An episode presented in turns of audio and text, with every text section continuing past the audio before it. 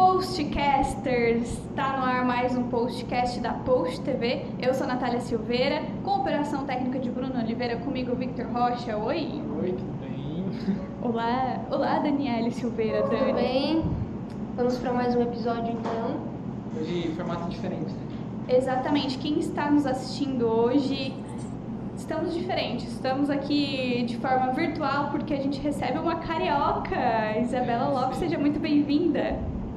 Oi, gente, tudo bem? Que prazer estar aqui com vocês. Que prazer ser recebida nesse podcast. Muito feliz de poder fazer parte desse primeiro virtual. Olha que honra! Muito empolgada. Esse é o nosso primeiro podcast virtual, a gente está conversando aqui nos bastidores. É o primeiro virtual, a gente recebe uh, as pessoas, presen nossos convidados, presencialmente aqui nos estúdios da Post TV. E esse é o nosso primeiro virtual, então para a gente também está sendo uma novidade hoje para os nossos, os nossos web espectadores, como a gente chama também. Está é, sendo uma novidade. Isa, tu acabaste de lançar um EP novo, né? Conta pra gente sobre esse EP, conta sobre o processo de criação dele. Sim. Então, meu primeiro EP que eu acabei de lançar tem pouquíssimo tempo, chama Casulo e ele é muito importante para mim porque ele fala sobre um período muito difícil onde é, eu aprendi e me descobri em Deus uma pessoa que poderia usar das minhas dores como um canal para curar não só a mim, mas outras pessoas. Então, Casulo fala muito sobre isso, sobre a gente conseguir entender é, nos nossos processos, as nossas dores, entender os caminhos que a gente pode passar, desde caminhos onde a gente não sabe o que fazer, como em roda eu falo muito sobre você estar um pouco perdido, mas entender que o Senhor tem o melhor para a sua vida, os caminhos que são sempre certos. É, falar sobre recomeço, que é uma música que fala muito sobre você se ver quebrado, entender que nas mãos de Deus você pode sempre recomeçar. E outras músicas, como Filho Volta para Casa, Essência, que fala muito sobre é, como eu me vi no meio de um caminho de uma indústria da música, onde, é, além de ministério, além de vocação, além de chamado, a gente pode se encontrar quando a gente faz aquilo que Deus te chamou para fazer, que é a arte. E Casulo, que é uma música que é meio uma música assim, eu não sei muito o que está acontecendo, mas eu vou aceitar o processo que Deus tem me feito passar e eu sei que eu vou crescer, eu sei que eu tenho algo para aprender com isso. Ele surgiu então de, de uma experiência tua, uma experiência pessoal. Sim, esse EP é todo sobre experiências que eu vivi. É, eu sempre falo que nenhuma dessas músicas foram escritas para serem colocadas no EP, um álbum, ou para serem compartilhadas. As minhas músicas que entraram nesse EP, que é o Casu, é, elas foram escritas dentro do meu quarto, em momentos onde eu só chorava e eu pegava meu, meu violão e eu queria compartilhar com o Senhor aquilo que eu estava sentindo. Então, essas músicas elas são muito pessoais, elas não são músicas que são numa linguagem, por exemplo, que uma linguagem que é tão comum assim às outras pessoas, porque nunca foi meu objetivo fazer música para que as pessoas cantassem. Meu objetivo sempre foi compartilhar o que eu estava sentindo naquele momento, no meu lugar de vulnerabilidade com Deus. Já era uma ideia tua, já era um projeto teu tirar do papel uh, essas músicas e transformar num EP. Assim, nunca foi uma ideia, na verdade. Eu nunca quis isso. É, eu sempre corri muito do ministério, sempre corri muito é, da música pela música. Eu sempre entendi que Deus tinha algo para mim, Deus tinha, eu tinha um chamado, mas para mim o meu chamado poderia ser exercido de forma paralela. Então eu sempre soube que eu poderia estar na minha igreja local, eu sempre soube que eu poderia atender outras igrejas, mas nunca foi meu objetivo lançar lançar um trabalho. É, eu passei por um período muito grande de maturação com Deus, para que eu entendesse que era isso que Ele queria que eu fizesse. Eu tenho 22 anos eu comecei a compor, eu tinha uns 7 anos de idade, 8 anos de idade. Então, é, foi um longo período para eu compartilhar aquilo que Deus estava me dando, porque eu só achava que não era para ser mesmo, que era algo que era entre eu e Deus. E esse foi seu primeiro EP, né? Sim, meu primeiro EP. Meu primeiro EP a gente lançou ele agora, esse ano de 2021, tá quase no finalzinho. É, mas ele foi um, um, um, EP muito surpreendente. A resposta das pessoas, é, os testemunhos que eu ouvi foram coisas que a gente não esperava. Eu ia falar, eu ia complementar mas por que, que você escolheu lançar agora, tipo, é, querendo ou não, a gente ainda está passando por um tempo de pandemia, nós ainda estamos com agora que está voltando a programação de shows e essas coisas, agora que está voltando o show, no caso, seria, né, e aí fazer eventos nas igrejas, essas coisas, conferências, né, mas por que que você escolheu lançar agora, tipo, porque se talvez você lançasse, né, o ano que vem você já conseguiria sair pra. No caso, ano que vem é daqui uma semana. Mas, tipo, entendeu? Né? Eu quis dizer, de, tipo. Nesse ano. Porque o nosso podcast vai pro ar nesse ano. Hum, Epa! epa. Mas enfim, por que, que você não escolheu lançar, tipo, depois desse momento de pandemia que você po- pode visitar igrejas, que tu pode fazer isso, sabe? É ver pessoas, conversar com pessoas, estar com pessoas. É, eu senti muito de Deus de que eu não tinha muito tempo para perder mais. É, porque eu, assim, eu acho que tem muita gente que sente algo no coração e come- começa a compartilhar. A gente hoje tem muitas ferramentas. A gente tem como compartilhar isso através dos stories e de outros lugares, sabe? É, mas eu estava enterrando aquilo que Deus estava E eu comecei a sentir que não tinha mais tempo quando eu comecei a ver que existiam outras pessoas que estavam vivendo pelas mesmas situações que eu vivi e que elas não tinham vivido experiências com Deus é, que eu pude ver dentro do meu quarto. Como assim? Rota foi uma música que Deus me deu dentro do meu quarto no meio de uma depressão. Eu passei por uma depressão e, e essa música foi uma música que eu escrevi numa oração onde eu só não aguentava mais. E como eu, como eu vivi isso, é, eu conheci outras muitas pessoas durante esse tempo que viveram isso e que se, se encontraram sem esperança. E quando eu encontrei o caminho, é, a esperança, onde eu fui restaurada de esperança, de expectativa em Deus, de que Ele poderia fazer algo novo, que Ele poderia fazer algo diferente na minha vida, eu guardei isso para mim. Então, quando eu vi que eu precisava compartilhar, porque isso poderia mudar a trajetória da vida de outras pessoas, essas experiências que eu vivi dentro do meu quarto poderiam mudar a vida de outras pessoas também, foi quando a gente sentiu que não tinha mais tempo para perder. A gente precisava compartilhar aquilo que Deus estava me dando e, e foi aí que é, surgiu assim, o desejo de compartilhar a Rota, que foi a primeira música que a gente lançou com o. É, foi mais uma questão de eu preciso mostrar para as pessoas que o mesmo Deus que me encontrou dentro do meu quarto pode encontrar elas.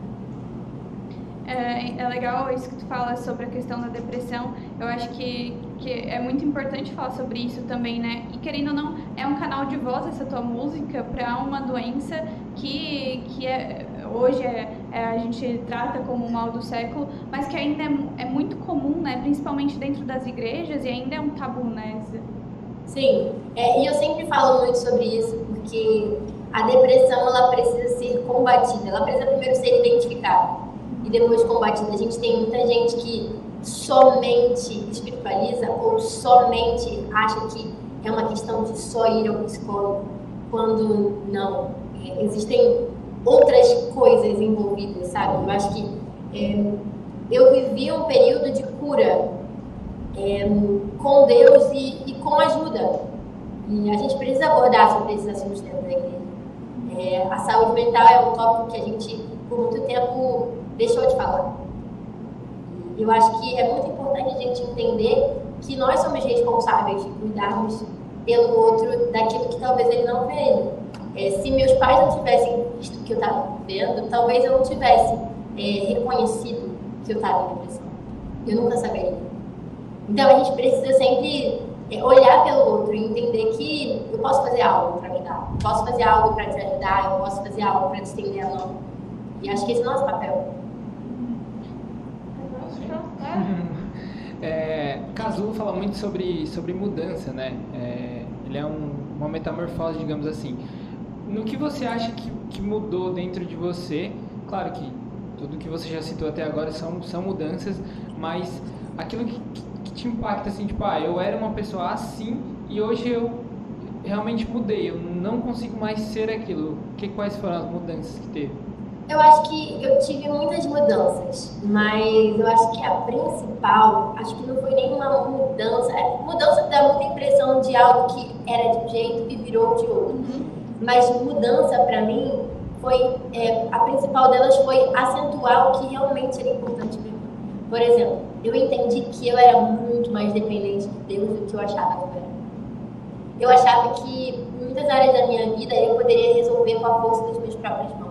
Muitas vezes a gente acaba na nossa vida cotidiana é, esquecendo muito disso, assim, sabe? Quanto nós somos dependentes de Deus. E eu aprendi durante esse tempo o como eu fui sustentada e eu sou sustentada pela mão de Deus. Como eu sou dependente. É, como nesse processo que eu vi, é, eu só pude ver como, é, assim como a borboleta entra no casulo e ela não entra porque quer, ela permanece o tempo que ela não sabe ela vai permanecer ela só sai na hora que ela precisa sair. O processo não está nas mãos dela. E o processo nunca esteve nas minhas mãos. Eu acho que isso me fez entender que eu era dependente, que nada estava no meu controle. Eu precisava descansar e confiar em Deus. E o legal é que dentro desse processo, você passou ele todo já na igreja, né? Porque você nasceu na igreja, é isso? Sim, porque tem muita gente que acha que você ter testemunho para contar é só quando você fala assim, Sim. ah, que eu, eu me afastei dos caminhos do Senhor, eu fiz isso, eu fiz aquilo, eu fiz aquilo. E, e eu prego muito o contrário. Eu acho que a gente que é nascido e criado na igreja, a gente tem muita experiência que a gente acaba negligenciando e até se silenciando mesmo, porque a gente acha que a nossa história de vida não é tão grande como alguém que saiu, né? É, Eu sou filha de pastores, é, fui criada a minha vida inteira na igreja e nem por isso eu deixei de viver as experiências que eu tive que viver com Deus, é, meditando na cidadania cristã. Mas essa, essa influência sobre a tua vida é, acaba, acaba te impulsionando também, né? Porque. Total, eu acho que é uma âncora. Eu acho que é uma âncora de uma forma muito positiva. Eu sempre fui muito, tive referências muito boas dentro de casa, de do que era você botar os joelhos no chão e as coisas acontecerem. Do que era você clamar por socorro e você ver algo diferente vindo da parte de Deus, sabe? Então eu sempre tive referências muito grandes na minha vida, que para mim funcionaram como âncora. Talvez se eu tivesse passado por um momento de, de tanta, tanto questionamento e eu não tivesse sido uma pessoa que foi ancorada em Deus, eu tivesse me perdido, por exemplo, de mim mesma. Não falo nem me perder no geral, acho que me perdi, me perdido de quem eu sou, de quem Deus me chamou para ser, da minha identidade nele. É, e eu sempre tive isso muito definido em mim, eu sempre conheci Jesus de verdade. Então, é, as minhas experiências, elas foram ancoradas, sabe? Não tinha como você fugir muito. Você está ancorado, pode virar onda, pode vir o mar, mas você tá lá. Você sabe onde você tá, sabe? E como faz diferença, né? é, essa base familiar é, cristã, ela faz muita diferença na, nesse processo e faz diferença também nesse período de maturação, como tu falou, e também de maturidade, né? Porque tu acaba ganhando maturidade justamente por quê? Porque você tem uma base ali que te apoia, uma base que, que tem referência, enfim. A gente se permite conhecer Deus por quem Ele é. Eu acho que quando você tem uma, uma base, e nem- não necessariamente, assim, talvez você que esteja assistindo a gente ou escutando a gente, você esteja pensando assim, ai, mas os meus pais não são cristãos. Eu não tenho referência. Não necessariamente a sua base são os seus pais. É, Se você tem pais cristãos que podem ser como uma âncora na sua vida, glória a Deus por isso, seja grato. Mas se você não tem, vai existir uma referência na sua vida, referência cristã, uma referência de alguém que pode te estender a mão e falar, olha, é, esse é o meu lugar de te confrontar. Aqui você está errado. É, isso aqui você precisa melhorar. E não necessariamente sempre vão ser os nossos pais, vezes podem ser os nossos líderes, os nossos amigos na fé, pessoas que nos acompanham, os nossos amigos mesmo, sabe? É, mas sempre tem essa referência, porque isso faz toda a diferença no nosso processo. Já que estamos falando sobre isso, então, quero te perguntar quais são as tuas referências hoje, tanto, tipo, óbvio, além da tua família, né, para a sua vida, para a tua vida com Deus, mas também pro para você cantar aquilo que você canta aqui, querendo ou não, você está incluída no meio gospel e existem muitos cantores por aí. Quais que são as suas referências hoje? Então, é, eu tenho uma referência como mãe e como cantora da minha mãe, né? A minha mãe, ela é uma pessoa que o ministério dela é um ministério que acho que quem pode acompanhar ela mais tempo, que consegue dizer assim melhor. Minha mãe, para você que não conhece, não sabe de que eu falando, o nome da minha mãe é Josiane. Ela participou do grupo Voices por muito tempo e ela tem mais ou menos mais de 25 anos de ministério. Então, ela é uma pessoa que, para mim, é uma referência assim, extraordinária como mulher de Deus, sabe? Como alguém que, que, que canta aquilo que, que prega aquilo que vive. E outras pessoas, por exemplo, eu tenho como referência musical também Fernanda Brum, é, é, Torrin Wells, Riley Clements, Howlin, Hillsong Young and Free, eu gosto de Elevation Worship também. É, eu escuto de tudo, né? Então, eu escuto muito Lay Cry, eu escuto muito pop cristão hoje em dia no Brasil, que sempre foi uma referência para mim, a Daniela Araújo, e outras pessoas também, é, que são pessoas que são grandes referências, além dos meus pastores, é claro, meus líderes. Eu sou pastoreada pelo pastor Silas Malafaia, que me acompanha de perto, que é uma grande referência na minha vida também, além do meu pai, pastor Odilon, que também é pastor. E você, tu disse para nós no início que você compõe desde os sete anos de idade. Conta para nós um pouco sobre isso, como é a constância disso, porque hoje você tem 22 e você continuou compondo, e como foi a sua evolução também na questão na, na área da composição? Eu sempre falo que a composição para mim ela nunca foi foi final. Tem muita gente que compõe para alcançar algum objetivo. Então, a gente compõe para, por exemplo, dizer para você que Jesus te ama. Meu objetivo é te dizer que Jesus te ama, então eu vou construir uma música para te dizer que Jesus te ama. Só que para mim nunca foi assim. A composição para mim sempre foi a minha única forma de me comunicar. É, eu, eu uso muito a forma de escrever como uma forma de me expressar mesmo. Então nunca foi algo que eu fiz conscientemente. É, sempre foi algo que literalmente Deus me dá para as minhas músicas inteiras desde sempre. Porque eu acredito que nunca foi sobre o objetivo final, mas como eu gostaria de comunicar e falar com Deus aquilo que eu estava sentindo, sabe?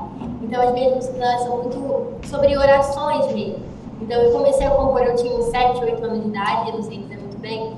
E pra mim as minhas músicas eram tipo, Jesus me ama, eu sou amada, sabe? Coisas assim. Não eram composições muito rebuscadas, coisas muito complexas. Eram mais, assim, a minha forma de dizer assim, eu tô sentindo algo de Deus, sabe?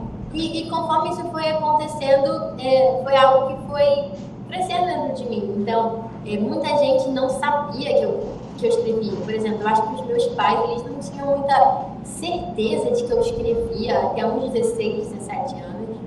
Porque eu escrevia e eu não mostrava para absolutamente ninguém. Então, eu cantava dentro do quarto. E só eu ouvia as minhas músicas. Se eu não gravasse, chega assim, eu nem lembrava do que eu tinha escrito, do que eu tinha, do que eu tinha feito. Então sempre foi algo muito espontâneo, nunca foi algo muito proposital, sabe? De quero construir algo, quero falar sobre algo. Sempre foi algo que surgiu. Então eu não tenho nem assim. Normalmente as pessoas podem dizer, ah, eu comecei a compor sobre isso, sobre aquilo. Eu não sei dizer, porque sempre foi uma forma que eu arrumei para falar, porque eu dava sentido com Deus. Já fazia o worship desde os sete anos. Mas isso, assim, ó. É, você falou sua mãe como uma grande referência para você, com certeza, né? Mas a gente sabe que o nome dela é um nome muito pesado no meio gospel, né? E qual é a responsabilidade de, tipo assim, é, assumir a, digamos assim, a profissão e a responsabilidade de ser cantora como a sua mãe e ter a sua própria identidade, né? Porque a gente sabe que quando a gente está começando, é, as pessoas, em vez de, nos referenciar com o nosso nome, já falam, ah, o filho do fulano, a filha da Josiane. Como você consegue é, lidar com isso, né? E, e ver isso como uma forma de crescimento ou de amadurecimento? Isso, para mim, por muito tempo, não foi algo que eu vi de uma forma positiva. É, eu sempre ouvi Deus falar muito comigo desde muito pequena, não consigo nem lembrar a idade, de que Ele ia me usar na música e através da arte. E eu sempre neguei isso na minha vida. É, eu tenho, você pode perguntar para várias pessoas que acompanham o ministério da minha mãe há muito tempo, e as pessoas me encontravam nas igrejas, elas perguntavam: e você vai cantar igual a sua mãe? Eu falava: não! Porque eu não queria de jeito nenhum cantar. Eu sempre fugi muito disso. Então, eu sempre estudei muito para poder entrar na faculdade, ter uma carreira, é, porque eu nunca quis cantar. É, e não por, por algo negativo. Tem muita gente que fala sobre isso e fala assim: ah, não, porque os meus pais não eram referência para mim. Pelo contrário, a minha mãe era uma referência tão grande para mim que eu sempre tive muito medo da comparação das pessoas. E não da minha mãe, da minha família em si. Eu sempre tive medo de como seria a reação das pessoas quando elas vissem que eu fazia algo totalmente diferente da minha mãe. Que eu era em outra linha, que eu falava em outra linguagem, que mesmo sendo da Assembleia de Deus, eu sou assembleiana, é, eu tinha outra forma de comunicar aquilo que eu estava querendo passar e aquilo que Deus me dava, sabe? Então isso para mim por muito tempo foi um fardo. E não pela minha mãe, mas pelas pessoas. As pessoas sempre jogaram muitos pesos sobre mim é, de que eu precisava ser como a minha mãe, para que eu fosse bem sucedida no ministério. Eu precisava cantar como a minha mãe, eu precisava falar como a minha mãe, precisava viver como a minha mãe, para que eu fosse é, usada por Deus. Quando os meus pais sempre me incentivaram a fazer aquilo que eu sentia de Deus na minha vida, sabe? E você pode ver que, que hoje em dia nós temos outras, da minha geração de filhos cantores, nós temos outras pessoas que têm feito música, que têm feito, é, que têm pregado, que têm levado a, a, palavra, que têm tido um ministério, é, que demoraram também a manifestar aquilo tem sentido de Deus. Porque a gente viveu com muitos fatos. Mas eu tenho referências incríveis. É, hoje em dia, é, com certeza vocês conhecem, uma das minhas grandes referências nisso sempre foi a Gabriela Gomes. A gente sempre conversou muito sobre isso. E ela é incrível, ela é maravilhosa. E sempre foi algo que para mim poderia se tornar um fato. Só que quando eu vivi um momento onde eu não sabia como resolver, é, o Senhor se apresentou no meu quarto falando: por que você evita aquilo que eu te dei como sempre foi a forma que eu tinha de escrever, de pregar mesmo, sempre foi algo que eu tive muito receio. E isso começou a acontecer de uma forma que eu não podia controlar. E quando eu fui ver, eu já estava 100% envolvida no ministério de novo. É, sem nenhum peso, sabe? Podendo viver de forma livre, sem nenhum fardo. Porque o Senhor nos chamou para liberdade. E, e eu consegui viver isso de forma muito plena. É, e hoje eu posso dizer que eu não vivo com isso de uma forma negativa, sabe? Isso pra mim é 100% uma referência boa. Eu posso olhar e falar, cara, Deus é muito bom. Eu nasci numa família incrível e com uma mãe que pra mim é uma grande diferença. Uhum. De certa forma é uma expectativa que as pessoas colocam, né? Eu, eu tenho a mesma experiência, só que em lugares diferentes, porque vocês na música, eu no jornalismo, meu pai também é jornalista. Legal. E, e aí é muito engraçado isso, porque realmente é uma expectativa que se coloca de que o filho seja exatamente como o pai é. E às vezes não, né? E na verdade, na maioria das vezes não. Meu pai segue jornalismo político, eu, sigo, eu gosto mais de jornalismo de entretenimento. Então, é, são linhas diferentes, assim como na música, né? Tua mãe canta pentecostal, tu já é mais um pop, um pop cristão isso é, vem de uma expectativa também que as pessoas colocam, né? Sim, e, e é muito louco, assim, as pessoas sempre perguntam sobre e sua mãe, como foi a reação dela quando ela você ia cantar pop? Porque assim, na minha casa eu sempre ouvi todos os estilos musicais possíveis. É, assim, acho que na minha família especificamente, a gente sempre ouviu muito Keith Franklin, por exemplo. Uhum. Então, as nossas referências são muito misturadas, sabe? É, no sentido musical mesmo, eu escuto tudo. Então, para minha mãe, nunca foi algo assim, meu Deus, que chocante, minha filha está fazendo música pop. Porque assim, foi algo muito natural para mim, sabe? Algo muito normal. E, e, é legal, assim, a gente trilhar outros caminhos também. A gente está construindo nossa história. É, e, e, é legal que os nossos próprios pais não colocam fatos. Né? Uhum. Sim, então, eu tenho uma experiência em relação a isso também. Porque ela é minha irmã.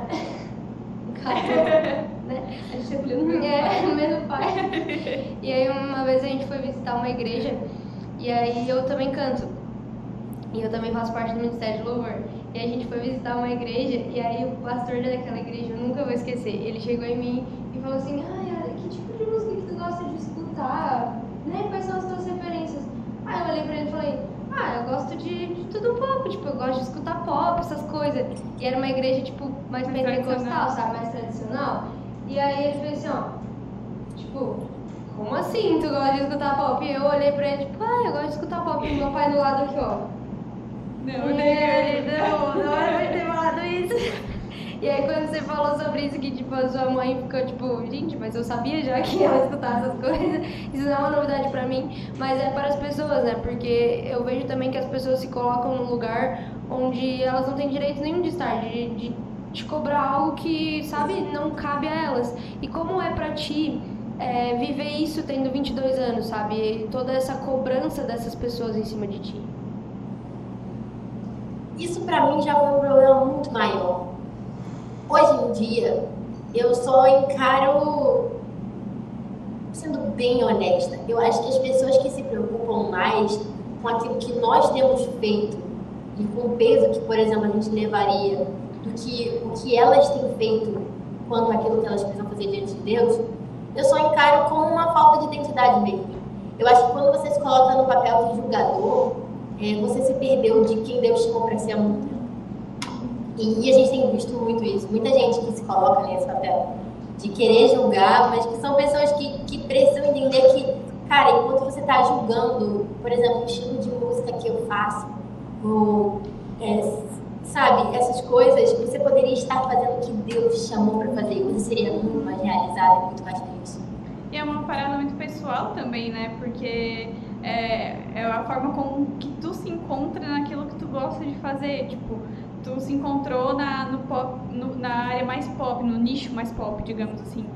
E já a tua mãe não, e tá tudo bem, né? E as pessoas são diferentes, e que bom que são diferentes. E assim, é o que Deus me chamou para fazer hoje. Se Deus quiser que eu faça a música pentecostal amanhã, e Amém. isso arder no meu coração, eu vou fazer.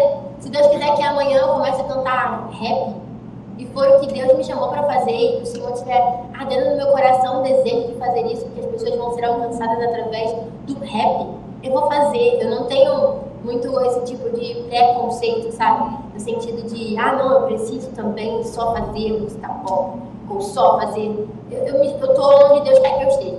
É Se Deus quiser que amanhã né? não faça mais, eu não vou fazer mais, e é isso aí, sabe? Eu tô muito feliz fazendo o que Deus quer que eu faça. É estar disponível. Sim, 100%. E, e- é sobre isso. É, o estilo de música que a gente faz é, não fala sobre a motivação do nosso coração. E, Enquanto a minha motivação do meu coração for Jesus, eu tô satisfeita. Isa, a, a gente conversa contigo, a gente vê muito leve, muito tranquila. Só que assim, é, escrever casulo pra você foi uma transformação. Você falou desde o começo. Mas assim, o que fez você chegar, digamos assim, ao fundo do poço? A, a, tipo, eu preciso escrever isso. É, foi a pandemia? O que, que te deixou tão pra baixo assim ao ponto de precisar ter toda essa mudança? Claro, se você Eu não acho que foi falar, um não precisa. conglomerado de informações. Ninguém nunca me pergunta essa pergunta. Eu acho que foi, foram várias coisas. Eu acho que eu passei por um momento muito, muito. Tá, deixa eu ver como falar isso. Eu passei por um momento muito terrível na minha expectativa nas pessoas. Eu me decepcionei muito com muitas coisas. É, em várias áreas da minha vida, sabe? E isso foi o que acho que desencadeou o processo ser mais rápido. É, eu passei por um período muito complicado. E no meio disso tudo, é, foi o momento onde eu saí da casa dos meus pais e fui fazer seminário. E logo depois fui fazer faculdade em Portugal. Então, foi um período de solidão e não de solitude. É, além de. Quem está vazando esse bar- várias pessoas falando? Não tô ouvindo. Um pouquinho Tá aí? Um pouquinho mais. Mas tá bem tranquilo. É que o pessoal daqui da, da sala se empolgou. Então, vou continuar falando. Então, foi um período de solidão, não de solitude na minha vida. E depois dessa solidão, eu encontrei a solitude, que é o momento onde você se sente realizado estando sozinho. Então, foram muitas coisas. Mas eu acho que estar sozinha nesse período me fez começar a questionar se eu era a pessoa que eu achava que eu era se eu era a pessoa realizada, completa em Deus, que eu achava que eu era. Eu achava que eu sabia muito sobre tudo. É, Eu achava que eu era muito dona do nariz. Eu, eu sempre achei. Eu acho que. Eu pensava que eu era muito independente. Quando a gente tem 18 anos, 17, 18 anos, a gente pensa que a gente se manda. E nesse momento da minha vida eu pensava que eu sabia sobre tudo. Dá uma olhada aqui, pô.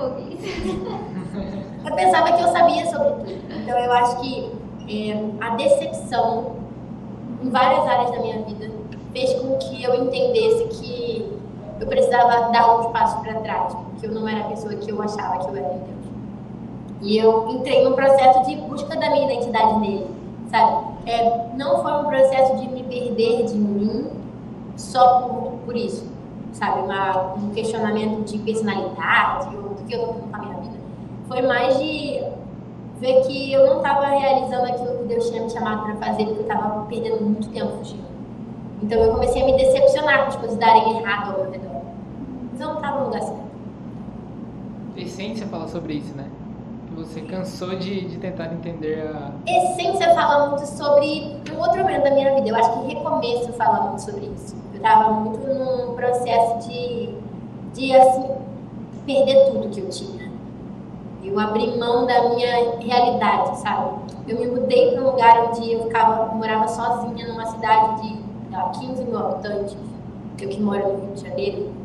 É, então eu fui para um lugar onde eu ficava muito sozinha e eu comecei a, começou a desmoronar tudo. Então eu comecei a ter que viver em Deus um recomeço. Essência fala muito sobre o que a gente estava falando, estereótipos dentro da música e dentro de tudo. Eu ouvi muito que eu não tinha talento, que eu não sabia cantar, que eu não sabia compor, que as portas nunca se abririam para mim se eu fosse essa pessoa que não era a pessoa que as pessoas esperavam que eu fosse. E a ciência fala muito sobre isso, sobre assim, eu cansei de agradar vocês. Eu não vou mais ficar tentando agradar vocês, vou fazer o que Deus me chamou para fazer. Quem gostou, muito bom. Quem não gostou, se resolva com ele. Foi muito sobre isso. Essência é uma música muito assim, assim, eu tava bem brava nesse dia. Porque nesse dia específico de Essência, eu encontrei uma pessoa na rua. E essa pessoa, é, uma pessoa dada da música. Essa pessoa virou pra mim e falou assim, ai, mas eu acho que você não tinha que cantar. Eu acho que você tinha que ser blogueira. Você tem talento para isso. E, e, eu sei que a pessoa não falou assim, não foi desmerecendo o trabalho de, de, das pessoas que exercem influência no mundo digital. Foi uma forma mais de dizer assim, ai, você não sabe cantar. Deus te chamou para isso. E aquela palavra me deixou assim literalmente na cama por três dias. Eu fiquei três dias sem conseguir levantar. Porque eu ficava assim, Senhor, mas se você, tipo, se o Senhor me chamou, por que, que eu tô tendo que passar por isso? E Deus falou muito comigo assim, quem te chamou fui eu, não foram eles. Quem sabe que tem para você sou eu, não eles. Então eles nunca vão entender o que eu tenho. E, e, foi aí que surgiu a essência. A essência fala muito assim, eu cansei de tentar fazer música para vocês. Eu não faço música para vocês, eu faço música para Deus. E, e, foi muito esse processo, assim. Ela já mim falou assim, ela quer falar, eu...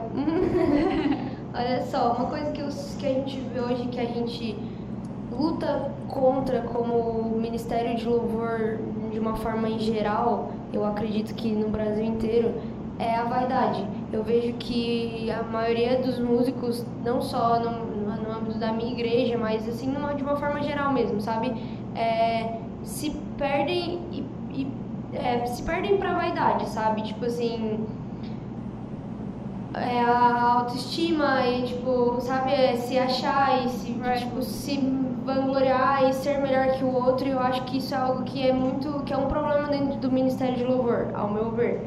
Como que você lida com isso, assim? Porque você, tipo, essa pessoa que chegou pra você e falou isso desmerecendo aquilo que, que der, tipo, que você ia cantar e tal, enfim, eu vejo um pouco como vaidade também da pessoa, sabe? De chegar num ponto de, tipo, cara, eu sou cantora, eu tenho um nível de, tipo, ah, de seguidores, eu canto para essas pessoas e eu, eu acho que por causa disso eu tenho o direito de chegar em você e falar que você não tá é bom, por que, que você não vai pra outra coisa, sabe?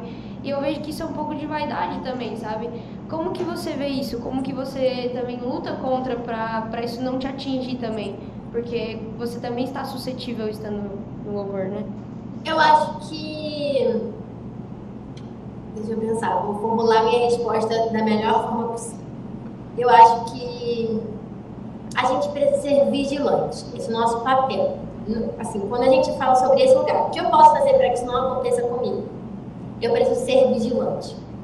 Porque a vaidade não é algo que aparece da noite. Ela é uma semente que é cultivada. Então, é algo que é um processo. E a gente vê muitas vezes isso acontecer. São pessoas que regam essa semente. Então, o nosso papel é sermos vigilantes, para a gente ver se, se a gente está vendo que tem uma semente é, que pode ser cultivada, eu preciso não cultivar. É, eu preciso totalmente minar aquilo que pode me derrubar, mas não no momento que se torna uma ameaça, no momento que eu consigo identificar. Porque quando se torna uma ameaça já é grande demais para a gente conseguir terminar isso sozinho. Então tem que ser lá no começo. Eu acho que a gente precisa ser vigilante. Agora, como a gente lida quando isso acontece com a gente? Por muito tempo, eu entrei numa crise existencial com isso. Isso foi algo que, sendo bem sincera, é, me fez perder muitas noites de sono. Porque por muito tempo eu tentei entender por que as pessoas faziam isso. É, mas a partir do momento que eu entendi que quando a gente está verdadeiramente ligado no Senhor, a gente não consegue perder o nosso tempo, desperdiçando o nosso propósito. Você muda a sua perspectiva. A gente tem duas formas de olhar. Eu posso permanecer olhando para essas pessoas que escolhem viver na vaidade, escolhem viver na soberba, por exemplo, que é algo que também a gente pode pode ver bastante, é, eu posso permanecer com os meus olhos nisso, ou eu posso permanecer olhando para o que Deus pode fazer quando eu não estou vivendo isso. Porque quem planta soberba, quem planta vaidade, colhe vaidade, colhe soberba. Quando eu faço isso com os outros, eu vou colher isso na minha vida. Mas quando eu me preocupo em plantar gratidão na vida das outras pessoas que têm começado, gratidão em quem semeou antes que abriu o caminho para que eu pudesse viver hoje na música que eu posso viver. Quando eu planto gratidão, quando eu planto honra, quando eu planto, eu colho honra, eu colho gratidão. É, então, para mim, a vaidade e a soberba são sementes que a gente pode escolher ou não plantar. Então, se eu escolho plantar coisas boas, eu colho coisas boas. É, até mesmo dentro da soberba e da vaidade. Eu escolho plantar gratidão e honra em vez de plantar soberba e vaidade isso tem muito dentro da igreja justamente porque é o, é o ministério que é mais visto, né? É, é, chega na igreja, a primeira coisa que acontece é o período ali de, de louvor, de música, de adoração. Então isso acaba trazendo uma visibilidade para quem também está ali na frente, né? Sim. Eu acho que a gente precisa escolher onde a gente vai fixar os nossos olhos. Eu posso permanecer com os meus olhos fixados nos aplausos, ou eu posso permanecer com os meus olhos fixados em Deus. A escolha sempre vai ser minha. A escolha sempre vai ser nossa, do que nós vamos fazer. Eu, eu estou vendo palmas, as palmas não são para mim. Eu posso escolher receber essas palmas como se fossem para mim, ou eu posso entregar as palmas a quem são as palmas. E só fala sobre onde os nossos olhos estão presos, sabe? E quando a gente tem os nossos olhos fixados em Deus, as coisas nunca saem. Então, eu quero ser um pouquinho mais polêmico, assim. fogo no parquinho. A gente sempre fala fogo no parquinho. É, não sei se elas autorizaram, mas eu vou perguntar. Ai, meu Deus, tenho até medo. Então, é, a gente sabe que o meio gospel, ele pode ser é, muito tóxico para algumas pessoas, né? Por até rotular todo mundo que é cristão como, ah, é gospel, e as pessoas de fora realmente às vezes têm um preconceito. A gente sabe porque nós três aqui somos cristãos. E, e, e, a questão da, da Priscila Alcântara ter saído da, da igreja para tocar lá fora, isso mexeu muito com esse público gospel, né? Ele mexeu para uma galera que concordou com o que ela fez e para uma galera que discorda totalmente daquilo que ela fez. Eu queria a tua opinião sobre isso. Se, o que, que você acha dessa decisão dela não que tenha sido correto ou não, porque isso compete a ela, mas o que, que você acha de, dessa atitude dela? Tá. Eu acho. respira, respira aí. Agora que ó, eu tô fugindo de cancelamento. Eu, tô, vou ser cancelada. Então, ah, o que eu acho? A gente podia ter perguntado pra ti quem era a pessoa que te falou aquilo, a gente nem. Que te deixou três é, dias sem posso voltar. é, é, mas então, vamos lá. O que eu acho? Eu acho que. Tá, eu vou falar no geral, tá? Não vou falar sobre a Priscila. Eu falo no geral. geral, no geral. No geral. no geral, eu acho que existem pessoas que foram chamadas para a arte e existem pessoas que foram chamadas para o ministério. Não estou falando da Priscila, estou falando no geral. Sim. É, então, eu acho. Eita, caiu. Hum. Antônio, caiu nosso link. Eita. E, voltou, voltou, voltou? Tá tudo normal? Tão polêmico que chegou até cair. A, minha minha a pergunta que sempre fez, né? Agora cai. É o céu, é o céu cortando o sinal para. é, pelo menos, é, enfim. É, eu acho que existem pessoas que foram chamadas para cada lugar, sabe? Eu acho que existem os montes de influência, acho que existem pessoas que foram chamadas para os negócios, existem pessoas que foram chamadas para as artes, existem pessoas que foram chamadas para o entretenimento. Eu acho que cada um foi chamado para um lugar. Então, quem sabe que Deus falou com ela é só ela. Eu não sei porque ela foi chamada, entendeu? Então, eu fico no meu papel de admiradora da música da Priscila e admiradora do ministério que a Priscila construiu, é, admiradora daquilo que Deus fez através da vida dela. Assim, o que ela vai fazer a partir de agora, eu não sei. Eu sei que eu sempre acompanhei a Priscila. Eu tenho algumas fotos com a Priscila, é, algumas experiências, porque para mim é, ela foi uma pessoa que, que abriu muitos caminhos dentro do pop assim como outras pessoas, assim como Daniela Araújo, assim como pessoas que se empenharam em abrir espaço para a dentro do pop. Então, se hoje a gente vive um cenário mais amplo dentro das igrejas por causa da música pop, é graças a Deus, óbvio, e graças a pessoas que, que, se, que botaram sua cara tapa para abrir espaço para a gente como a Priscila. Então, assim, eu não sei. A minha opinião é que eu não sei o que Deus falou com ela, mas eu sei que ela canta muito que as músicas dela são muito boas e que ela, ela é muito talentosa.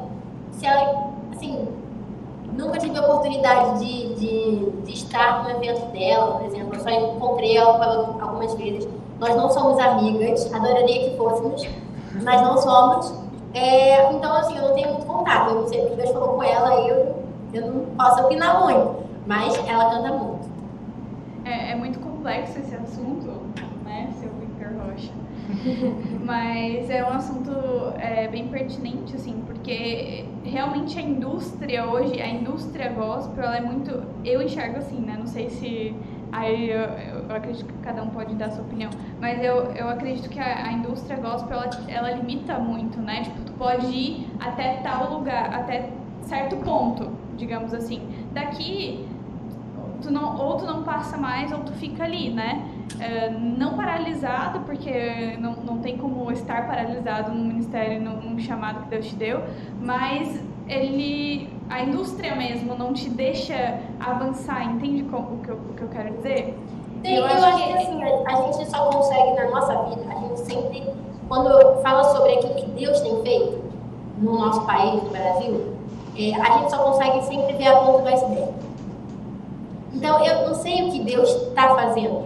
Eu só consigo ver aquilo que eu consigo ver. Agora, a gente não consegue dizer o que tem acontecido, sabe? Porque eu não sei o que Deus está fazendo, eu só consigo ver o que eu posso ver com os meus olhos. Uhum. E existem muitas coisas que vão além, né? E como, como romper isso, sabe? Eu, eu penso que é, é necessário, tal, não sei se, se, se investimento é, no, gospel seria o suficiente para que é, rompesse isso, porque a gente sabe, por exemplo, um exemplo, sertanejo, ele era muito limitado, ele era limitado a certo público. E eu não sei se foi com investimento, se foi com visibilidade que os cantores tiveram, mas como romper isso, sabe? Para que se torne um estilo acessível a todos os públicos. Eu acho que a gente tem duas formas de ver isso. A gente pode ver de uma forma idealista ou de uma forma realista. A forma idealista é a gente acreditar que existem poucos investimentos na música gospel, é, no, no, sentido de investimento secular. Estou falando assim, a gente não tem espaço como os cantores é, seculares têm espaço. A gente não é convidado para os lugares onde os cantores seculares são convidados. Hoje em dia isso tem, tem bastante. Mas a gente não é. Essa é a visão idealista. É onde a gente pode pegar e a gente pode dar uma chorada. Falar assim, ah, eu queria que a gente tivesse mais oportunidade. Que é verdade, tá? Não deixa de ser mentira, não. É 100% verdade. A gente deveria ter mais oportunidade de mostrar nossa música pela nossa música. Nossa musicalidade que é rica. Que a gente pode ver. A gente vive uma música rica. Como fora do Brasil a gente tem essa oportunidade. Em programas seculares, por exemplo, The Voice onde fora do Brasil as pessoas têm a oportunidade de cantar música cristã e ministrar sobre a vida das pessoas nesses programas. No Brasil a gente não tem. Não estou fazendo uma crítica a programa nenhum, tá? Só, só fazendo esse parênteses, estou só exemplificando. Agora, a forma realista de ver as coisas é que eles nunca vão abrir espaço pra gente. Sabe por quê? Porque a nossa mensagem dói. A nossa mensagem dói. A gente confronta com a verdade. E ninguém gosta de ser confrontado com a verdade principalmente quando é algo que, por exemplo, poderia causar discórdia, como os assuntos que a gente fala dentro do ambiente cristão. É, a gente não foi chamado para agradar. E no Brasil a música, ela é, em alguns lugares, não todos, porque eu não posso exercer esse tipo de pensamento assim, generalista, sabe? Mas em alguns lugares a música, no geral, ela foi levada como somente uma forma de entretenimento quando a música, a música secular ela pode ser vista dessa forma, mas a música gospel não. A gente não faz só entretenimento, a gente não faz só luzes, shows, palcos. A nossa música é uma música de confronto. E por isso que as portas cada vez mais se fecham, porque esse é o caminho daqueles que trazem a verdade. Enquanto a gente não incomoda, significa que tem algo de errado. Quando a gente, as portas se fecham, é, se torna cada vez mais difícil fazer música cristã, mostra que a gente está no caminho certo, porque a gente tem levado a verdade como tu encara uh, a diferença de um, de um ministério para um trabalho, né? Porque eu acredito que a partir do momento que se coloca à disposição para fazer shows, para cumprir agenda, isso já se torna também, de certa forma, uma profissão e se torna um trabalho porque tu precisa entregar aquilo. Mesmo que talvez dia, no dia você não esteja tão bem, você tem que entregar aquilo e acaba se tornando um trabalho. Como que você enxerga a diferença dessas duas coisas, desses dois pontos? Um, de forma simplificada da minha visão, assim, eu acho que isso é um assunto bem complexo e que a gente pode falar muito, muitas horas sobre isso, sobre a diferença entre ministério e carreira. Mas é, carreira, para mim, é quando eu posso. Por exemplo, carreira para mim é fazer música. Música é por música. Fazer música é carreira. Agora, quando a gente vive um ministério, é, eu posso ter um ministério e ter uma carreira. Mas existem momentos que as pessoas escolhem ter uma carreira e ter um ministério. Tá, então deixa eu tentar explicar isso, porque não fez muito sentido. É, eu acho só que o meu ministério, ele não está preso em números, em resultados, em música nova, um capa de alguma coisa, isso é uma ferramenta. E ferramentas, para mim, são parte de uma carreira. Agora, ministério é aquilo que eu vivo e eu gosto de fazer viver ou transportar para que você esteja num ambiente de adoração que a minha vida pode gerar. É, ministério, para mim, é sobre vida, não é sobre momentos específicos. É, o ministério se vive, o ministério não se compra, o ministério não se constrói. Ministério é algo que é vida, é algo que a gente constrói todos os nossos dias diante do Senhor, sabe? Então, a gente não pode simplificar muito essa questão, porque eu posso exercer toda a minha agenda, exercer, fazer show e estar cumprindo o meu ministério. Porque o meu ministério é quando eu abro a boca para ser canal. E a minha carreira é quando eu construo algo pelos números ou por aquilo que eu posso criar com as minhas próprias mãos. A carreira vem de mim, o ministério vem de Deus. Que é importante também, né? Esses Sim. números, porque Total. são os números que dão alcance àquilo que. Sim. É porque tem gente acaba... também que, que é, rivaliza uma coisa ou outra. Ou você tem um ministério, ou você tem uma carreira. E eu acho que é uma coisa que um está dentro do outro, sabe? A minha carreira, ela pode estar dentro do meu ministério, mas o meu ministério não pode estar dentro da minha carreira. E, o meu ministério é, é muito além. Se eu parar de fazer música hoje, eu permaneço no ministério. Porque o meu ministério não está ligado àquilo que eu posso fazer, mas àquilo que eu tenho como missão diante de Deus. Isso não é errado, sabe? Ter uma carreira é sempre ok. A gente construir uma carreira é, é 100% ok. Mas a gente não pode ter somente uma carreira quando a gente tem visão do que é ter ministério. Eu acho que deu para entender o que eu falei. Deu uma, eu confundi, mas deu para explicar. Não, não, ficou claro, ficou claro. ficou bem claro, né? Cara, não, na verdade a gente queria pedir pra tu cantar. Será que teria como? Eu acho que dá. Vamos cantar o quê? O que eu canto? Ah, eu quero que você cante casulo, né? Óbvio. Ah, Vou cantar então só o refrão. Ou canto tudo. Vocês querem que eu cante tudo? Vontade. Quer o quê? A cara o quê? Cante tudo, cante só. Você que sabe. Seu momento. É. Seu momento Tá do bom. podcast. Mas enquanto a dor não vai embora, enquanto eu não for pra fora, estou crescendo aqui dentro, vivendo meu melhor momento. Enquanto estou no caso, encontro em ti um lugar seguro. Estou crescendo aqui dentro, vendo meu melhor momento com você. Ai, que lindo! Agora eu queria saber de novo quem foi a pessoa que disse que tu não serve pra cantar. Mas não foi só uma, foram várias pessoas que disseram que eu não podia É, cantar. Leandro. E ó, que eu não sabia cantar, que como eu tinham outras meninas é, que poderiam cantar, que eram mais bonitas e que poderiam ser mais legais. Eu ouvi muitas barbaridades, mas o Senhor protegeu meu coração, porque senão eu tinha desistido. Nossa, pesado. Olha só, Isa, eu vi aqui no teu Instagram que tu és formada em publicidade, é isso? Sim, sim. E como, como é pra ti isso, né? Porque assim, é uma profissão que tu consegue super conciliar com a tua carreira, porque tipo, você é a própria Então. publicitária do seu, da sua própria carreira. Esse aqui é o problema, né? O problema tá justamente aí. do gospel. O problema está justamente aí. O problema está porque eu quero fazer tudo. Não de uma forma ruim, mas eu quero participar de todos os processos. Aham. É, então, por exemplo, essência. Não sei se vocês viram a capa do meu símbolo de essência. Sim. Eu fiz as minhas próprias fotos.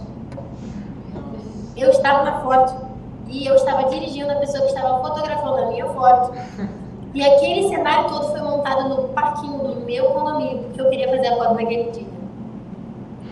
É, porque eu, eu, eu, assim, é, eu resolvo muito essa parte. Então, todas as capas, menos a capa de casulo que o Misael fez. De resto, todas as outras capas que eu fiz. Então, todos os meus clipes têm um dedinho meu de como que a gente vai gerir o criativo. É, o roteiro eu sempre me meto. Então, essa parte toda, é, eu exerço muito isso. É, eu gosto dessa parte criativa. É, dentro da, da parte da publicidade da propaganda, eu gosto muito de, da criação.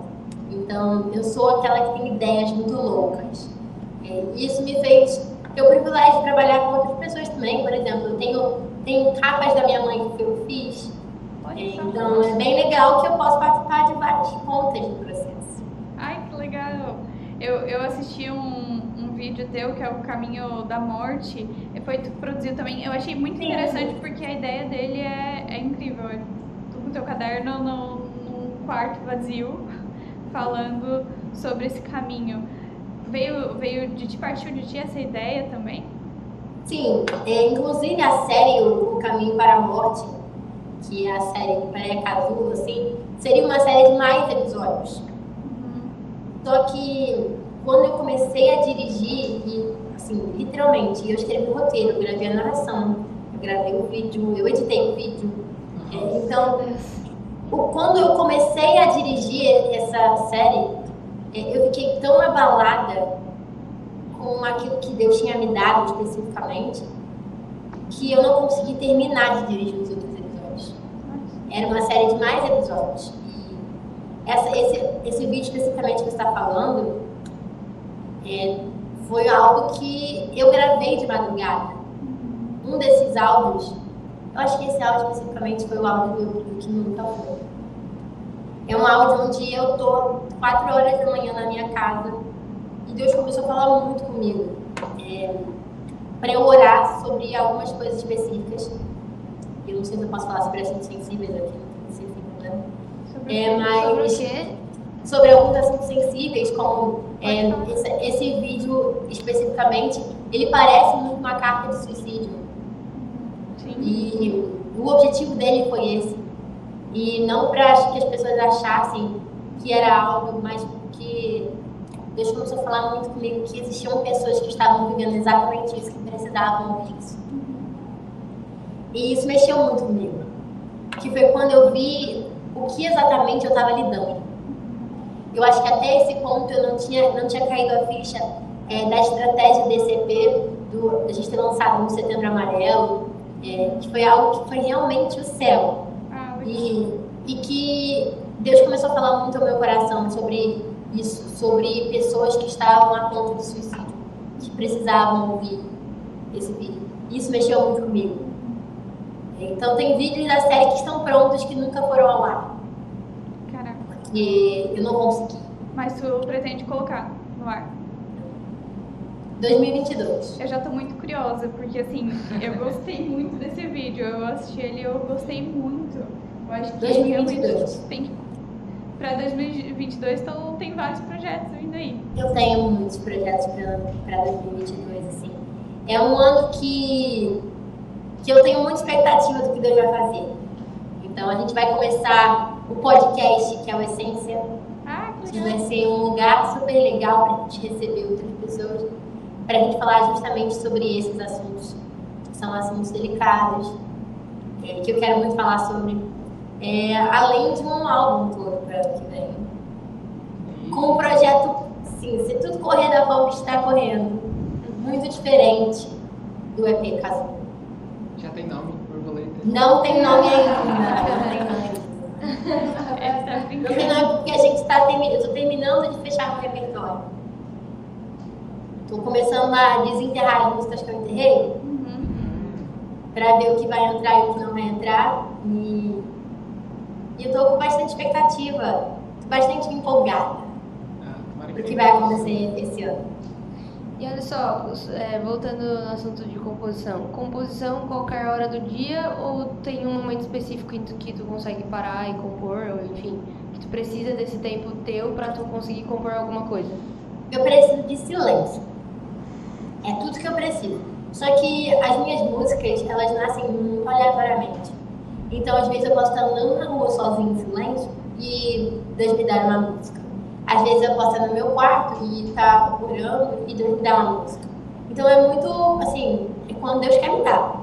Às vezes, eu passo meses, às vezes, sem compor, e às vezes eu componho oito, nove músicas por dia. Então, é muito... Não é muito algo que eu posso controlar, sabe?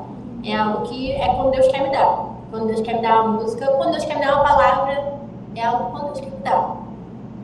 E essas músicas guardas ou já justamente para próximos lançamentos? Ou tem umas assim que, ah, tem aquele ciúminho não quer expor para ninguém, sabe? Eu tinha muito isso com várias músicas DCP, principalmente Casulo. Gente, Casulo, eu relutei tanto com essa música, que essa música é meu xodózinho. É, mas eu não tenho muito isso. É, não tenho muito isso de não deixar as pessoas gravarem minhas músicas, nem nada do tipo de ciúme, sabe? Até mesmo de eu gravar, é, eu só espero o momento certo. O momento onde eu sinto que é a hora de compartilhar com as pessoas. Tem muitas músicas que eu escrevi nos últimos quatro anos que eu não sei se um dia eu vou lançar, se um dia eu não vou lançar, se Deus vai me mandar dar para alguém a música. Eu, até agora eu tô em paz. Mas nunca se sabe o que vai acontecer. Vai que. Tem que lançar um álbum de 200 faixas. Ah, Ninguém, ninguém gravou ainda uma música sua. Oi? Ninguém gravou uma música sua ainda. Com a minha mãe gravou uma música minha que é Minha Cor de Sofrer, que é como ele é. Ai, que legal. Eu acho que só como ele é. E outra música minha. E você tem vontade de, de pegar essas músicas e, compartilhar com outras pessoas pra elas cantarem ou é algo que você Sim. tem?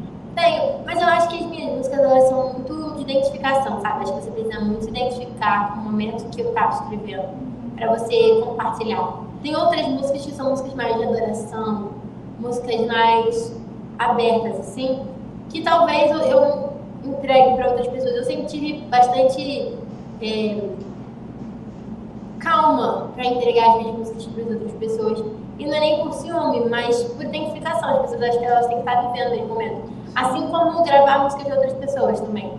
É, eu nunca gravei música de outras pessoas. Eu tenho músicas já no meu repertório pro meu próximo álbum que são de outras pessoas que eu não posso falar. Ah, vai ter feat? Vai ter feat. Ai, meu Vai ter Deus. Claro, não É, nenhum Mas essa música especificamente que tá no meu repertório é uma música de uma pessoa que eu admiro muito. Que quando essa pessoa me mandar essa música, eu posso contar ainda quem é, que tudo tem que dar certo, né? Mas eu, eu chorei muito, porque foi, uma, foi um presente de Deus pra mim. E eu nunca gravei música de outras pessoas também. Eu tô num processo ainda pra começar a gravar músicas que tem a ver com o momento que eu esteja vivendo de outras pessoas. Legal. Nossa, essa, essa parte de produção do álbum, essa parte de escolher as músicas que vão entrar, deve ser um- a parte mais gostosa, assim, né? Porque eh, as músicas já estão prontas, mas tu precisa selecionar. Tu, tu pensa na experiência também de quem tá ouvindo, porque assim, ouvindo teu EP, eu tive essa, eu tive essa sensação, a sensação de que eu estava vivendo uma experiência ouvindo ele. Eu gosto de contar histórias. Então, pra mim, o meu álbum, o meu EP tem que ser uma- um começo, meio e fim. Então, é, o caso, caso até a ordem que foi divulgado, tudo isso, foi uma ordem pensada com aquilo que eu queria compartilhar. É, mas sobre o que você estava falando de, de ser uma parte muito gostosa, sim, mas não. Eu vou te falar. Amo, mas odeio. Porque sim, amo mais odeio. Por quê? Porque eu tenho que escolher as minhas músicas. E música pra mim é igual. Eu, eu não sou mãe, né? Mas eu penso que é igual filho. Eu não tenho esse negócio de música favorita. Aí eu que ficar escolhendo que música vai entrar, que música não vai entrar. Aí eu chororô. Aí, por exemplo, inteira, minha família inteira é parte de mãe, né? É da música. Então, meu tio é saxofonista, não sei se vocês conhecem ele, o nome dele é Josué Lopes. Ele tocou com Eli Soares, Aline Barros, várias outras pessoas. Também é produtor. É, o meu produtor do meu EP, caso, que é o Marcos Costa, é meu tio, que mora em Portugal. É, então, todo mundo dá opinião no repertório. Minha mãe dá opinião. Então, aí começa a briga. Não, minha favorita é essa, minha favorita é aquela. Entendeu? Então, é uma guerra pra escolher quem vai entrar. Dificuldade com o nome, né, Dani? O nome é muito, é muito difícil. É que eu, eu e o Victor a gente compõe juntos, geralmente. Nós dois. E ele é meu cunhado, inclusive. a gente já tá de Em família. É, aí a gente geralmente compõe juntos. E aí é o pior pra nós é o nome. Às vezes a gente sai falando pra, perguntando pras pessoas, ô, fala um nome aí. Dá um nome aí. Eu tenho dificuldade de botar nome das minhas músicas também. Tanto é que os nomes das minhas músicas são bem óbvios. Tipo, o nome da música. Filho volta pra casa. Refrão. Filho volta pra casa. Casulo. Casulo. Rota. Rota. Tipo, são nomes bem assim. É, são nomes isso muito. também. que Você precisa se esforçar muito pra entender. São só, é só porque é minha música mesmo, que eu tenho dificuldade. É, vocês com colheita, eu acho. Que é também óbvio, assim.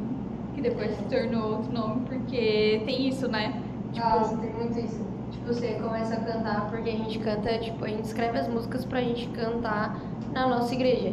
Entendeu? Aham. Então é algo que a gente tá vivendo como Igreja. como igreja, como ministério, enfim, sabe? E aí, como família também, né? E aí a gente começa a cantar uma música, tipo, a gente pensa, tá, vai ser esse aqui o nome. Aí a gente chega, a nossa igreja é uma igreja apostólica. Aí a Aham. nossa apóstola chega e fala e começa a falar porque tal música de tal, com tal nome, sabe? Se referenciando a música por um nome, que não é o nome da música que a gente já tinha colocado. Mas aí mudou. Aí virou. Mudou, Virou. porque daí, tipo, todo Mas, mundo ó, chama legal. vou, dar pra vocês uma solução pra isso. Qual que é a solução? Nome da minha música, Sem Filtro. Entre parênteses, recomeço. Por quê? O nome da música era Sem Filtro, mas todo mundo chamava de recomeço, aí eu botei os dois nomes. Ah, aí, ó. Aí, ó. É uma Já verdade, a gente tem pra vocês. Nas próximas já dar A gente, a gente tem uma música que a gente escreveu que é, a gente, tipo, a gente colocou o nome da música de A Colheita. E aí, o pré-refrão da música, a gente cantava Ele Vem.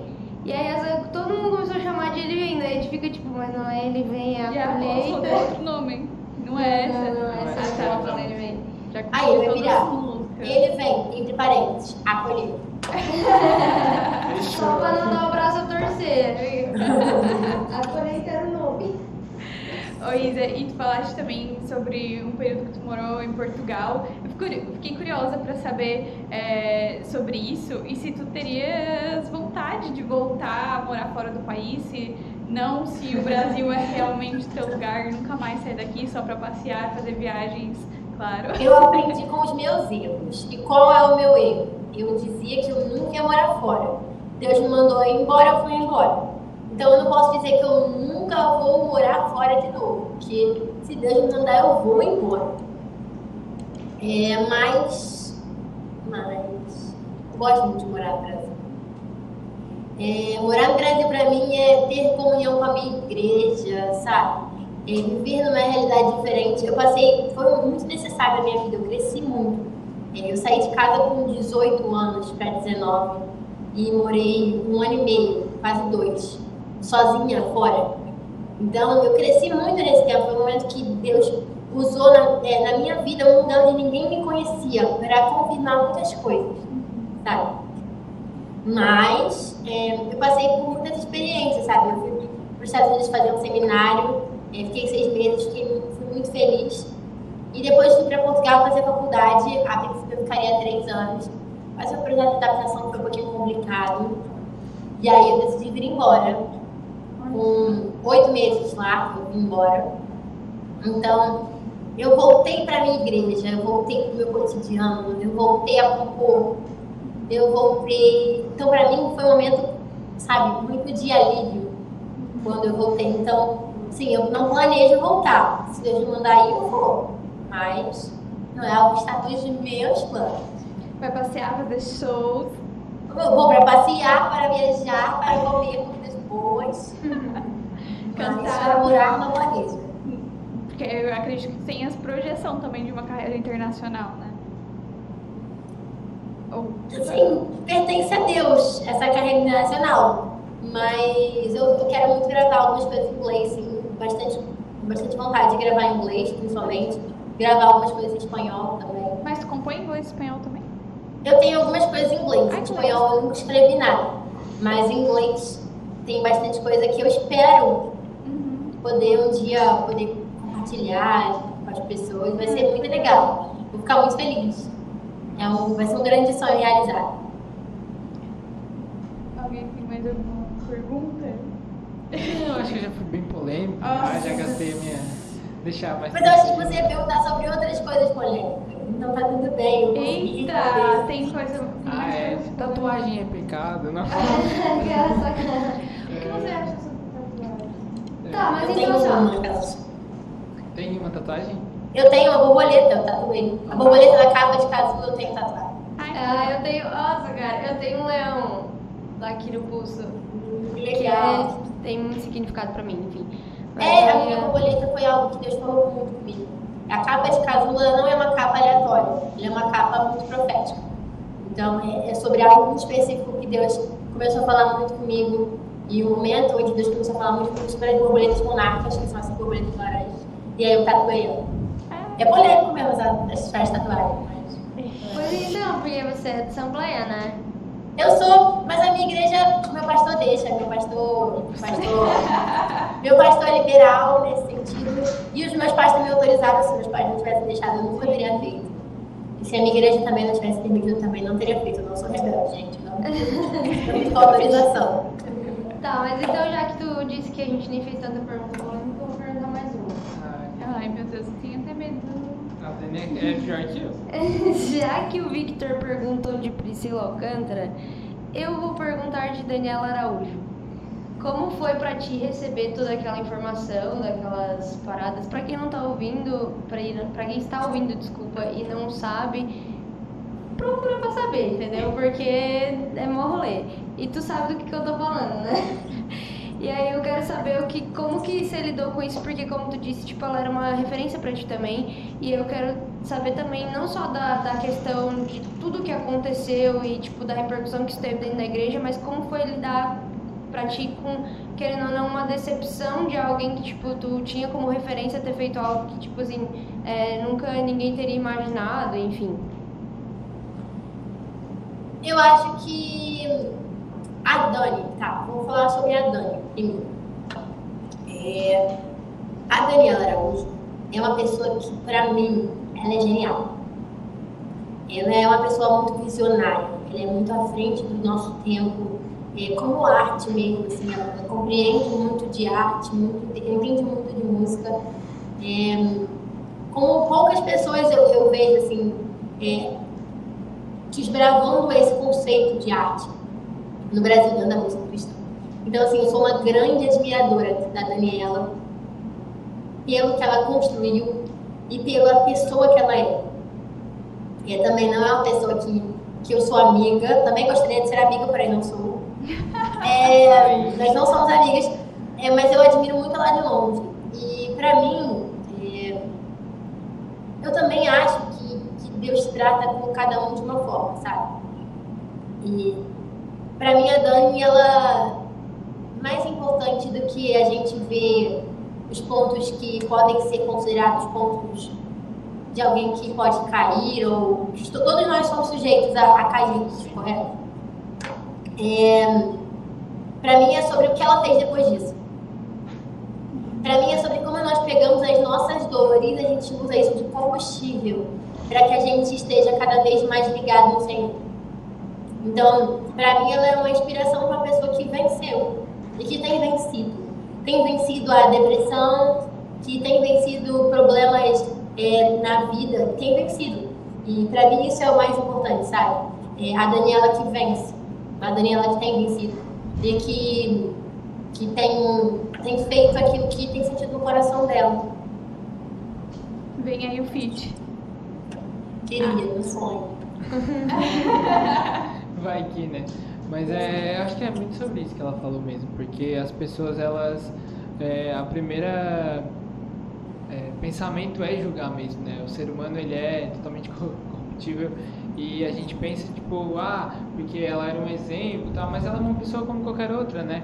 E eu acho que o, o evangelho ele fala muito sobre isso, sobre o final, né? Não sobre o começo ou sobre o meio, né? Ele fala sobre aquilo que, que você termina como, né?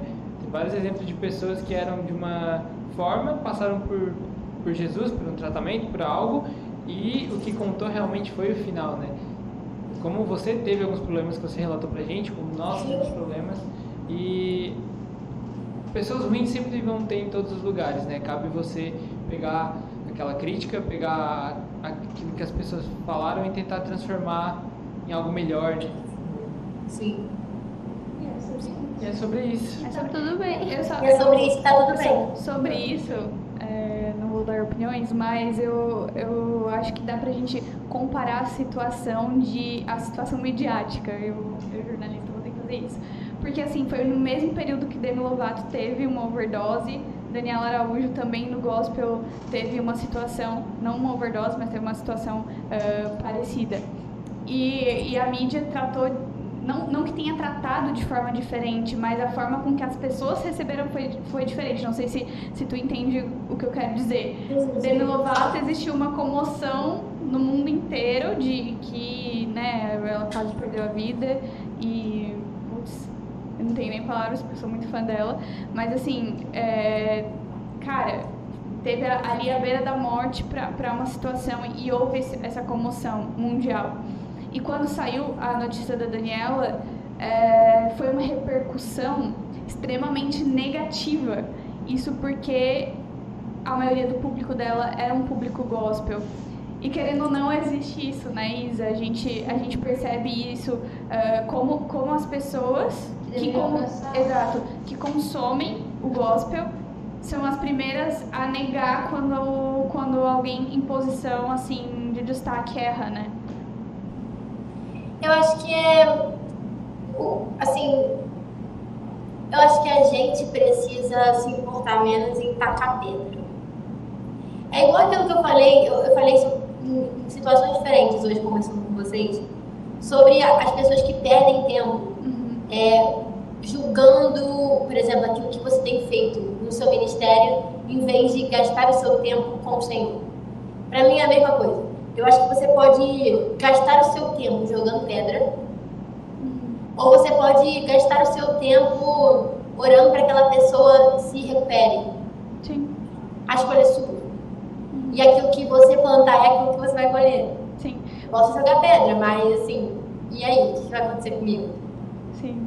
Mas você entende que a mesma pessoa, eu vi isso em vários stories, várias redes sociais, vários tweets, a mesma pessoa que abraçou uh, a situação da Demi Lovato virou as costas quando foi a situação Sim. da Daniela. Isso Sim. por ser uma referência gospel, entende o que eu quero dizer? Tipo, como se a pessoa precisasse ser perfeita. Perfeita. Sim, mas, mas eu acho que é por isso, é porque quando é sobre, sobre alguém que, que eu espero, eu me preocupo em abraçar. Quando é sobre alguém que eu não espero, eu me preocupo em jogar pedra.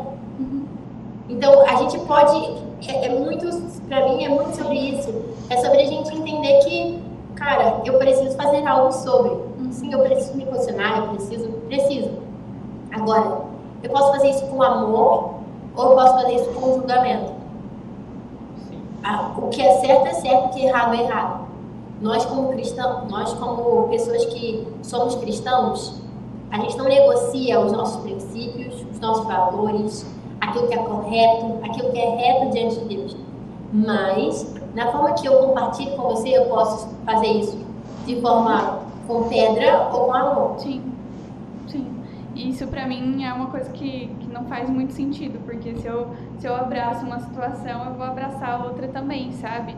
Eu acho que não existe uma balança dizendo que uh, a pessoa do gospel ela tem que, que, ser perfeita, então eu coloco numa balança ah, essa aqui, mas essa aqui não conhece Jesus, então essa daqui eu posso falar o que eu, o que eu achar que, que devo e tal, tal, mas essa aqui eu posso julgar sim, porque como assim ela conhece Jesus e ela caiu? Como? sabe? Exato, é, é muito, é muito, sei lá, bizarra a situação, assim, 100%. pra mim. Hã? Concordo 100%. É muito louco. É muito louco. E é, foi na mesma época, teve muitas tretas. Se a gente for falar de treta no gospel, Jesus amado. Jesus amado, mas na é, época teve o JA também. Meu Deus é uma situação atrás da outra. E tá tudo bem, porque ninguém é perfeito, né? Assim como tem polêmicas no secular, vai ter no gospel. E é sobre isso, e tá tudo bem. E já aproveitando, quero te pedir para tu cantar a essência para nós, porque fala um pouco sobre isso, sobre quem você é. Quero adorar quem tu és, sendo quem eu sou. Quero que a minha essência te agrade, Senhor. Quero tocar o seu coração com o meu louvor. Que não seja só promessa, mas que seja. Amor, amor, amor, amor. Delícia! Quem quiser escutar o teu EP, Isa, é só procurar no Spotify. Em todas as plataformas de música, meu EP tá lá. O EP se chama Casulo. Meu nome é Isabela Lopes, para você que quer procurar pelo meu nome nas plataformas. Isabela se escreve com S e dois L's, Isabela Lopes. E aí você vai me encontrar em todas as plataformas, várias músicas, além do meu EP também. E no Instagram também? Tá no Instagram? No meu Instagram é arroba Isabela com S dois L's, L de Lopes, oficial. Isabela L Oficial. Aí você me encontra lá no YouTube também, Isabela Lopes. É, deixa eu pensar aqui mais. Qual outra rede social? TikTok. Twitter, TikTok. TikTok é Lopes Isabela, mas eu não uso TikTok. É, eu, ia falar isso que você botou no stories que As tá indo pra rede vizinha. né? Eu tô tentando, mas eu sou muito ruim, eu preciso aprender. É, acho que é isso, Instagram, YouTube e em breve estarei na rede no TikTok.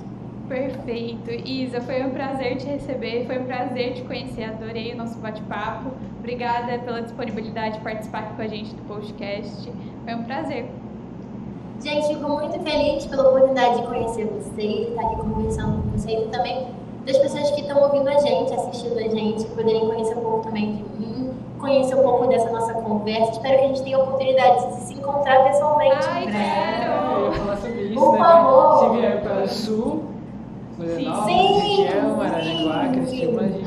A gente vai fazer esse encontro É, presencial. Por favor, por favor. Então, pra mim foi um prazer. Muito obrigada por A gente essa vai honra. pro Rio esse ano. Exato. Me avisa também, por favor. Partiu.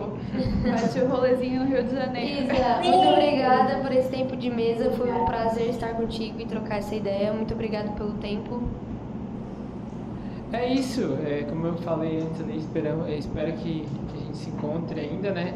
Que seja só o primeiro de muitos, talvez. Daqui a pouco, com as músicas dela estouradas ali, a gente fazendo cover, né, Dani? Tocando por tudo. Já pode fazer Já dá pra começar a fazer, porque tem umas ali que, que é top. Mas é isso, Isa, muito obrigado é, por, por ter tido esse tempo com a gente. Foi. Espero que, que você tenha gostado também. Foi incrível, eu adorei. Desculpa qualquer Desculpa coisa, qualquer coisa, Desculpa qualquer polêmica. pedindo desculpa pelas polêmicas alheias dos meus É. coleguinhas. Geralmente, é a Dani, eu sou bem de boa, mas a Dani tava muito quieta hoje. Eu pensei, vou ter que que o- comentar a polêmica um pouco no parquinho. Não queria assustar né, a nossa convidada, porque aqui, quando é presencial, a pessoa não tem como fugir, né? Aqui é só tem tu que desligar. Vai cair sem querer a chamada. Quem caiu a Eu achei internet? que ela ia fugir. É, Caiu a internet aqui, desculpa, já tá voltando. Mas é isso, eu acho que é só pra, pra ter uma visão mesmo do que é, nós pensamos, daquilo que, que a gente compartilha como, como cristão, como ser humano, como pessoa. E foi muito legal, foi muito bacana mesmo. E como eu disse, espero que tenha outros. Foi muito legal, volte sempre. É isso aí. Obrigada, gente. Foi um prazer estar com vocês. Obrigada, beijinho, tá? Beijo, Tchau. tchau, tchau. Tchau. E a você, nosso podcaster, que nos assiste e compartilha essa entrevista em todas as redes sociais. Compartilha depois também os cortes que a gente posta no Reels, no TikTok. Compartilha tudo, manda pra todo mundo. E a gente se vê no próximo episódio. Até lá. Tchau. Tchau, tchau. Fechou.